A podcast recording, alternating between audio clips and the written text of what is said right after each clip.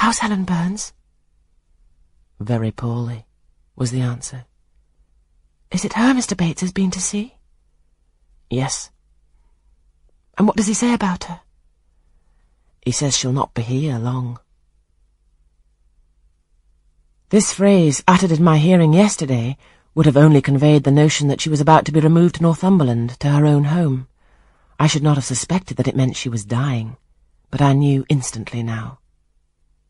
It opened clear on my comprehension that Helen Burns was numbering her last days in this world, and that she was going to be taken to the region of spirits, if such region there were. I experienced a shock of horror, then a strong thrill of grief, then a desire, a necessity to see her, and I asked in what room she lay. She's in Miss Temple's room, said the nurse. May I go up and speak to her? Oh, no, child, it's not likely. And now it's time for you to come in. You'll catch the fever if you stop out when the dew is falling. The nurse closed the front door. I went in by the side entrance which led to the schoolroom. I was just in time. It was nine o'clock, and Miss Miller was calling the pupils to go to bed.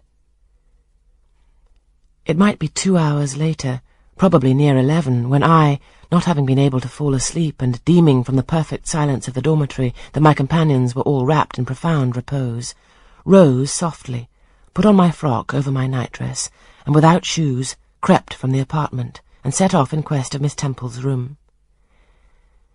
It was quite at the other end of the house, but I knew my way, and the light of the unclouded summer moon, entering here and there at passage windows, enabled me to find it without difficulty.